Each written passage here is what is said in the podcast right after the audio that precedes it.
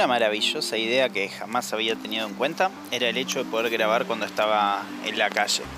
Así que si este audio no se escucha de una manera impecable, ya sabes por qué es. Pero bueno, estoy en un punto de creatividad que me copa, así que le vamos a meter onda y vamos a hacer un lindo podcast. Hoy voy a traer a colación un tema que, bueno, que me repitieron mucho cuando era todavía más pibe, que al día de hoy me siguen repitiendo, pese a seguir siendo pibe también, bastante joven y es el tema de cómo cuando uno muestra un caso de éxito de alguna persona, eh, quien tenemos adelante, que no pidió saber tampoco la opinión muchas veces sobre el tema, nos dice el, el famoso hay que ver, hay que ver si están así, ¿no? Y esa frase me quedó un poquito grabada al principio cuando hablaba con mis amigos sobre distintos temas puntualmente. A mí me pasaba mucho de comentar cada cosa sobre la que leía. Si leía sobre un tema que me llamaba la atención, obviamente que iba a estar comentándoselo a mis amigos con el fin de también de que escuchen qué había leído y bueno, obviamente que si les servía, bienvenido sea. Pero bueno, muchas veces era más por el ego que otra cosa, del wow, mira qué buena onda esto, mira qué copado que está y qué sé yo. Yo siempre creí que era con el fin también de poder ayudar un poquito, pero la gran mayoría de las veces era mostrar un poquito lo que estaba leyendo. Sin embargo, hay una gran diferencia entre la persona que compra un libro, un curso lo que sea y se capacita con, con alguien más y la persona que ni le interesa el tema, más allá de tener o no problemas en relación a eso, ni compró el libro, ni conoce al mentor o lo que sea, y la gran diferencia es que uno ya está predispuesto a creerle a ese coach, mentor o persona o lo que sea, y el otro, al no conocer sobre el tema, al no conocer a esta persona o con lo que venía comentando, no tiene por qué creerle y de hecho elige no hacerlo en la gran mayoría de los casos. ¿Por qué? Primero porque vos hiciste esta inversión en base a lo que vos creías que te podía ayudar esta persona capaz no la veía necesaria esa inversión, no considera problema su problema o que la solución viene por otro lado. Por lo cual cuando vos venís a plantear como soluciones así, que parecen mágicas y demás, la gente tiende a ser reacias a estas. Entonces, ¿cómo hacemos para llegar a las personas? O mejor dicho, el objetivo de, de este podcast, ¿no? ¿Cómo hacemos para que nosotros no nos afecte el famoso hay que ver y cómo podemos hacer para, para traerlo a nuestro caso personal y aprovecharlo? Primeramente hay que entender lo siguiente hoy en día todo es cuestionable y pese a si invertiste o no en ese libro o curso, hay que tener en cuenta que lo que una persona te diga es justamente su postura y su manera de resolver el problema que tuvo, que hoy vende justamente esa solución, ¿no?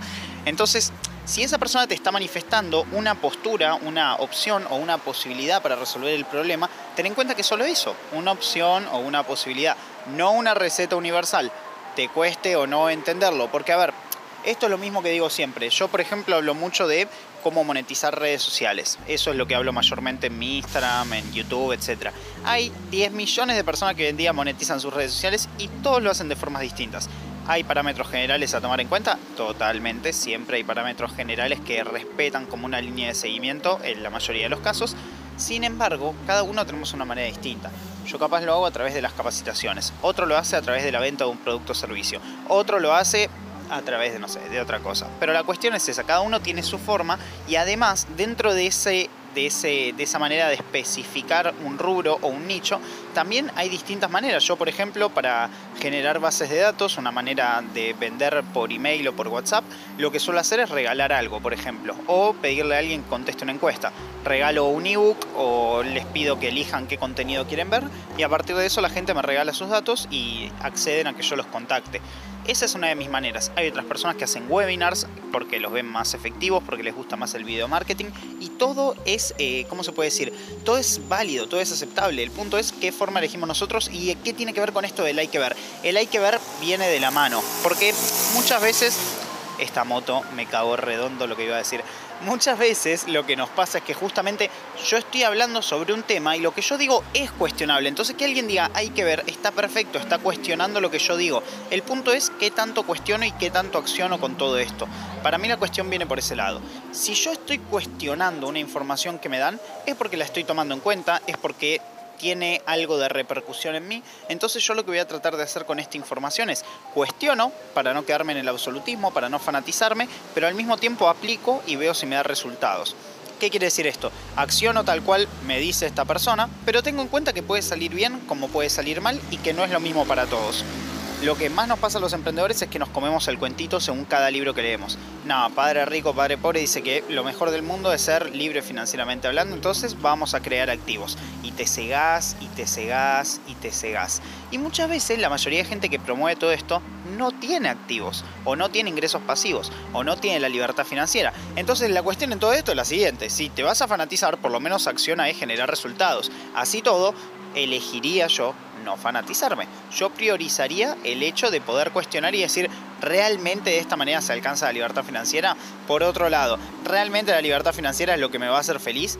Y cuestionarlo, pero cuestionarlo de verdad, no solamente como algo de, bueno, sí, lo cuestiono, lo tengo en cuenta, porque ya sé que tenés una postura definida. Salí de esa postura muchas veces, porque capaz el que hoy no estés logrando los resultados que querés viene por ese lado, por el lado de que no cuestionás, por el lado de que te fanatizaste con una sola manera, con una sola postura, con una sola forma de accionar.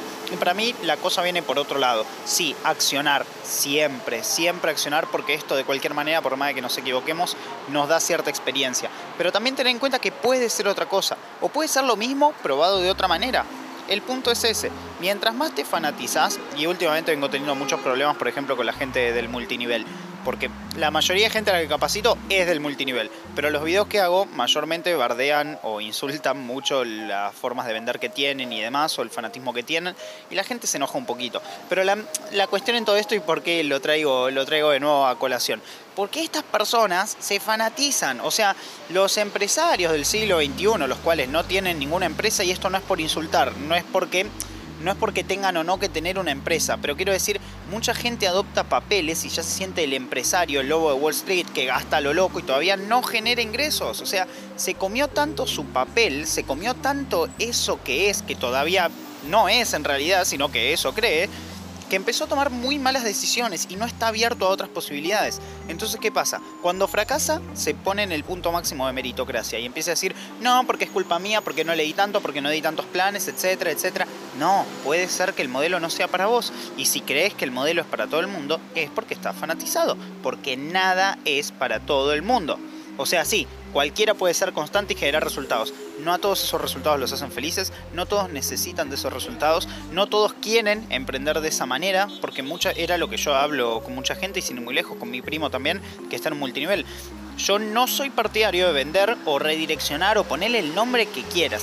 Un producto que no va conmigo. Pese a que el negocio esté en la red de mercadeo o lo que sea, yo no me voy a poner a mover una ideología de empresa que no va con mi ideología de vida a ver, yo quiero vender desarrollo personal, quiero vender superación, quiero enseñarte a emprender, quiero enseñarte a que vendas más, quiero enseñarte a que vivas de tus redes sociales, quiero enseñarte eso porque es lo que yo domino o intento dominar en otras áreas.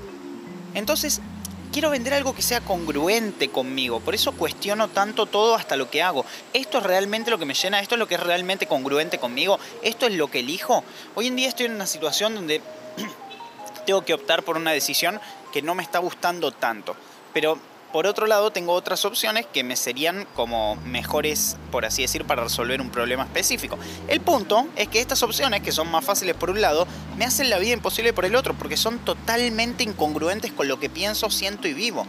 Entonces sí, hay opciones que son más fáciles, hay opciones que capaz me pueden llegar a ayudar en algún aspecto, pero si me perjudican otro, cuestiono, pongo en balance, analizo, estudio, no dejo de accionar, pero siempre evaluando y cayendo en que lo que hago no es lo único posible no es lo mejor del mundo. A lo sumo puede ser muy bueno para mí, pero no necesariamente bueno para todas las personas. Entonces, este hay que ver que te plantea una persona no es con mala intención, es porque probablemente esa persona no se siente identificado con lo que vos estás mostrando, probablemente ni siquiera te pidió la opinión, ni siquiera quiere que le resuelvas el problema o no está de acuerdo en la forma en la que le querés resolver el problema y está perfecto.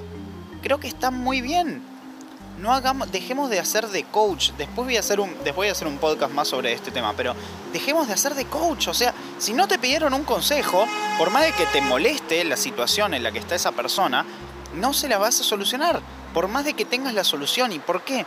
Porque nosotros tomamos en cuenta a las personas a las que damos importancia en un tema puntual.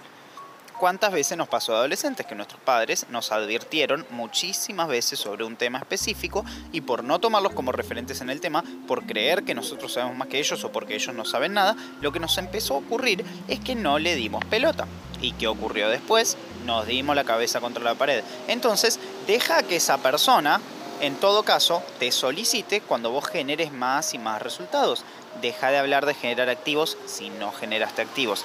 Deja de hablar de cosas que todavía no lograste, como intento yo hacer todo el tiempo. O sea, trato de hablar de cosas que medianamente domino, que por lo menos no solo las estudié, sino que las apliqué. Cuando hablo de algoritmos de redes sociales es porque los conozco. Cuando hablo de persuasión es porque ya tuve situaciones en las que tuve que lidiar con personas y usar poderes de influencia. O sea, y no son poderes mágicos, son estudios específicos que los puedes encontrar en cursos, libros y hasta en carreras universitarias. El punto es ese no solamente usar información que vos agarraste por ahí, sino aplicar esa información, ver si sirve y a partir de eso poder mostrársela a otras personas.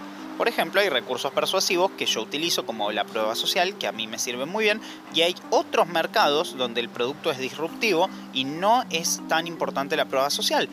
¿Por qué? Porque probablemente a vos te gusten algunos productos y los compras porque ya las lo consumen otras personas, pero hay algunos productos que vos consumís específicamente porque no muchas personas los usan y eso te hace sentir bien. Entonces, todo va a depender de qué mercado, de qué negocio, de a quién le vendas, etcétera, etcétera, etcétera.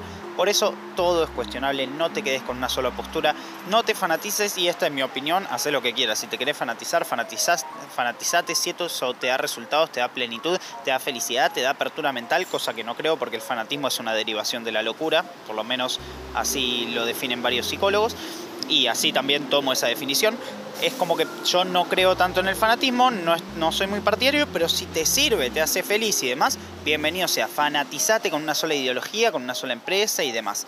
Desde ya, gracias nuevamente por haber escuchado este podcast. Está bastante copado esto de poder grabar y que la gente pase y te vea con los micrófonos y todo. Me parece bastante buena onda.